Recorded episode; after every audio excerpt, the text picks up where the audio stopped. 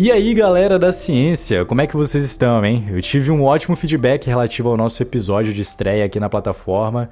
E o nosso episódio, como você pode observar aqui na sua plataforma de podcast preferida, foi um episódio biográfico, olha só que legal. Não bibliográfico também, muita atenção com essa palavra aí.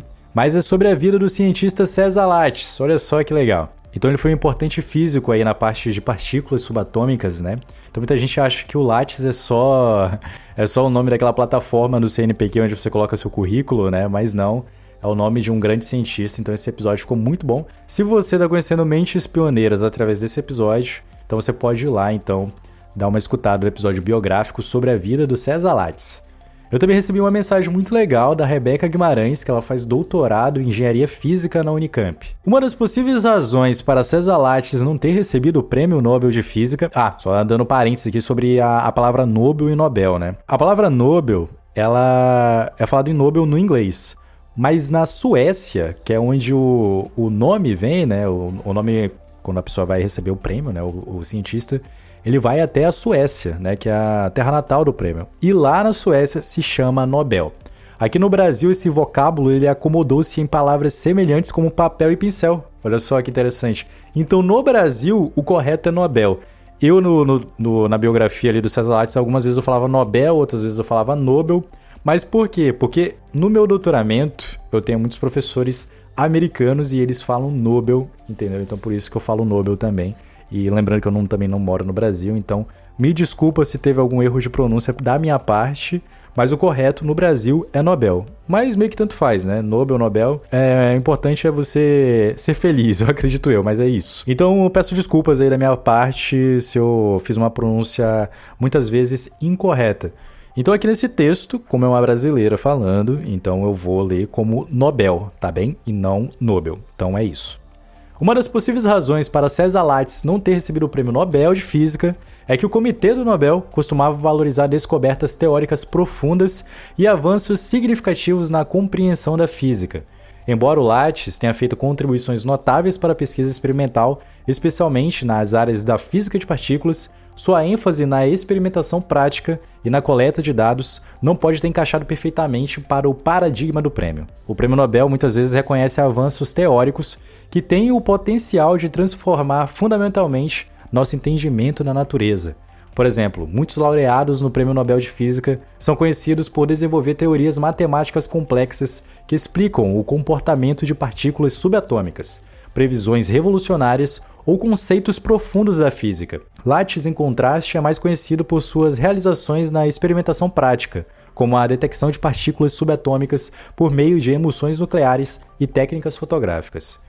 Em sua pesquisa mais famosa, Lattes e seus colegas desempenharam um papel crucial na descoberta do meson pi, uma partícula subatômica. Embora essa descoberta tenha sido de grande importância para a física de partículas e tenha contribuído para o avanço da ciência, a abordagem experimental que Lattes usou pode não ter sido vista como teoria revolucionária o suficiente para o Nobel. Assim, a ênfase tradicional do Prêmio Nobel de Física na valorização de avanços teóricos em detrimento de contribuições puramente experimentais pode ter sido um fator que influenciou a decisão de não conhecer o prêmio a César Lattes, apesar de suas notáveis realizações na pesquisa experimental em física de partículas. Bom, pelo menos é essa teoria que eu acho. Abraços e beijos. Então é isso, muito legal esse texto aqui da, da Rebeca colocando esse ponto aqui que realmente, né, naquela época, os prêmios, além de ser dado para os líderes da pesquisa, que também foi um, um, ponto muito importante que a gente colocou no nosso, nosso episódio, também tem esse paradigma de que, né, é, pesquisas experimentais né, não eram também muito vistas pelo comitê avaliativo ali, né, de ciência na época. Muito legal esse texto e vale a pena a gente cada vez mais saber um pouco mais sobre a vida de César Lattes, não é mesmo? Então vamos lá para o assunto que eu quero falar aqui hoje para vocês bem rapidinho, que é sobre a revolução da pesquisa do Zika vírus, que começou, olha só, no Brasil. Então vamos lá. Na primeira metade da década de 2010, rolou um baita susto no planeta. Veio o Zika vírus. Esse microorganismo, né, saiu das selvas tropicais e fez uma espécie de turnê global de arrepiar aqui. Os cientistas brasileiros entraram em cena como verdadeiros super-heróis na ciência, botando a mão na massa para entender o que diabos estava acontecendo com Zika. E olha só, a dedicação deles teve um impacto enorme no mundo todo, virando de cabeça para baixo a maneira como a galera vê hoje a saúde global. Os primeiros casos de Zika no Brasil pintaram por volta de 2015. Ele começou a viajar pelo mundo e ele deu muito problema. Mas o pior veio quando a comunidade científica percebeu a ligação do Zika vírus com os casos de microcefalias em bebês. A microcefalia é uma condição médica rara em que os bebês nascem com uma cabeça significativamente menor do que a média, isso ocorre devido a um desenvolvimento inadequado do cérebro durante a gravidez. A relação entre o Zika vírus e a microcefalia foi descoberta quando esses médicos eles observaram que muitas mães haviam sido infectadas pelo Zika. Isso levou então a essa corrida para tentar entender a conexão e as maneiras de prevenir a propagação desse vírus. E foi aí então que os cientistas brasileiros resolveram botar a mão na massa. E uma das principais contribuições veio direto da Fundação Oswaldo Cruz, a Fiocruz. Eu vou falar aqui um pouquinho então sobre o que é a Fiocruz. A Fiocruz é uma das instituições de pesquisa médica mais respeitadas e renomadas do Brasil e também da América Latina. Ela foi fundada em 1900. A Fiocruz é uma organização vinculada ao Ministério da Saúde do Brasil e desempenha um papel fundamental em diversas áreas relacionadas à saúde pública, pesquisa biomédica, educação e serviços de saúde. A Fiocruz é uma instituição multidisciplinar e multiprogramática com várias unidades, institutos de pesquisa e laboratórios espalhados por todo o país. Ela tem uma ampla gama de responsabilidades e atividades, que inclui as pesquisas científicas, a produção de vacinas e medicamentos. Por exemplo, a instituição desempenhou um papel fundamental na produção de vacinas contra a Covid-19, em parceria com a Universidade de Oxford e a farmacêutica AstraZeneca, tornando-se um centro estratégico na produção e distribuição de vacinas aqui no país.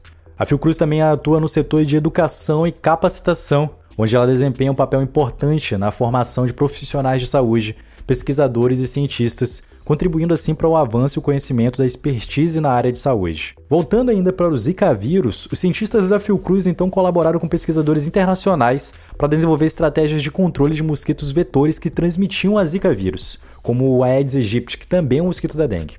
E essa abordagem multidisciplinar ajudou a reduzir a disseminação dos vírus em algumas áreas. Os pesquisadores revelaram que esse microorganismo circulou despercebido por meses em várias regiões do continente. Publicado na prestigiada revista Nature, o estudo sobre o Zika vírus representa o maior conjunto de sequências genéticas do patógeno já disponibilizado. E a análise dessas sequências combina com outros 64 genomas previamente registrados na literatura científica.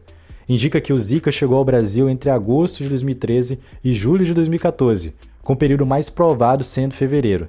Isso significa que o vírus estava em circulação cerca de um ano antes do primeiro registro do caso, em abril de 2015. Então, esse estudo concluiu que a partir do Brasil, esse vírus começou a se espalhar por toda a América. Esse estudo foi liderado então pela Fiocruz, em colaboração com o Instituto Broad, que é um instituto afiliado ao Instituto de Tecnologia de Massachusetts, o MIT. A Universidade de Harvard, nos Estados Unidos, também participou dessa pesquisa. Já no Brasil, essa pesquisa ela contou com a colaboração do Centro de Desenvolvimento Tecnológico de Saúde da Fiocruz, do Instituto Nacional de Infectologia Evandro Chagas, do Instituto Oswaldo Cruz e do Instituto DOR de Pesquisa e Ensino. O trabalho também recebeu um apoio financeiro da Fundação Carlos Chagas Filho de Amparo à Pesquisa do Estado do Rio de Janeiro, a FAPERJ. A publicação desse estudo na revista Nature coincide com um dos dois trabalhos que explora a genética do Zika. No conjunto, essas três pesquisas apresentam aproximadamente 200 genomas em circulação nas Américas, ampliando consideravelmente nosso entendimento sobre como a epidemia da doença se espalhou.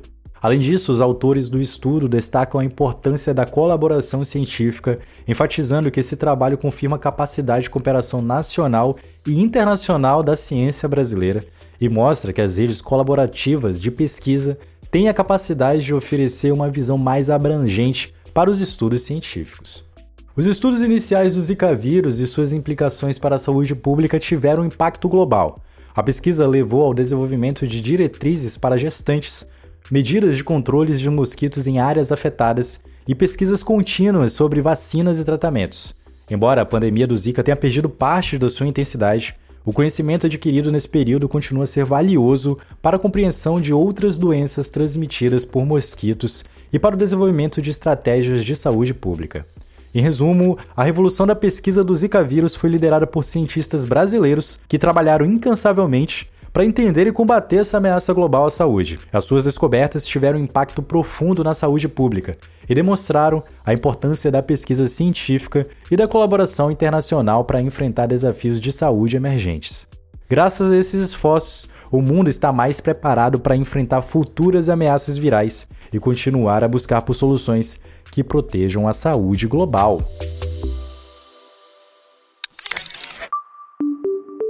Bom, esse aqui foi o nosso episódio sobre a revolução da pesquisa do Zika vírus no Brasil. Espero que você tenha se atualizado, adquirido um pouquinho de conhecimento e também ter percebido como que a ciência no Brasil ela é importante não só para a comunidade nacional, mas também para a comunidade internacional, beleza?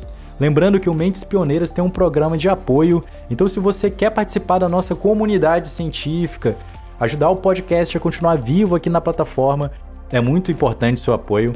Então é só você acessar o apoia.se barra Mentes Pioneiras, que lá você vai ter acesso ao nosso programa de apoio e aí você vai poder estar participando então da nossa comunidade científica lá no Telegram e ter acesso a diversas outras coisas legais que nós não postamos aqui na nossa plataforma de podcast. Tá bem? Obrigadão. Tchau, tchau.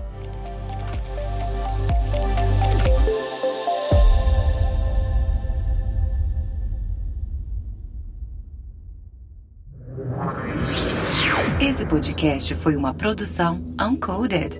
Acesse uncodedprod.com para saber mais.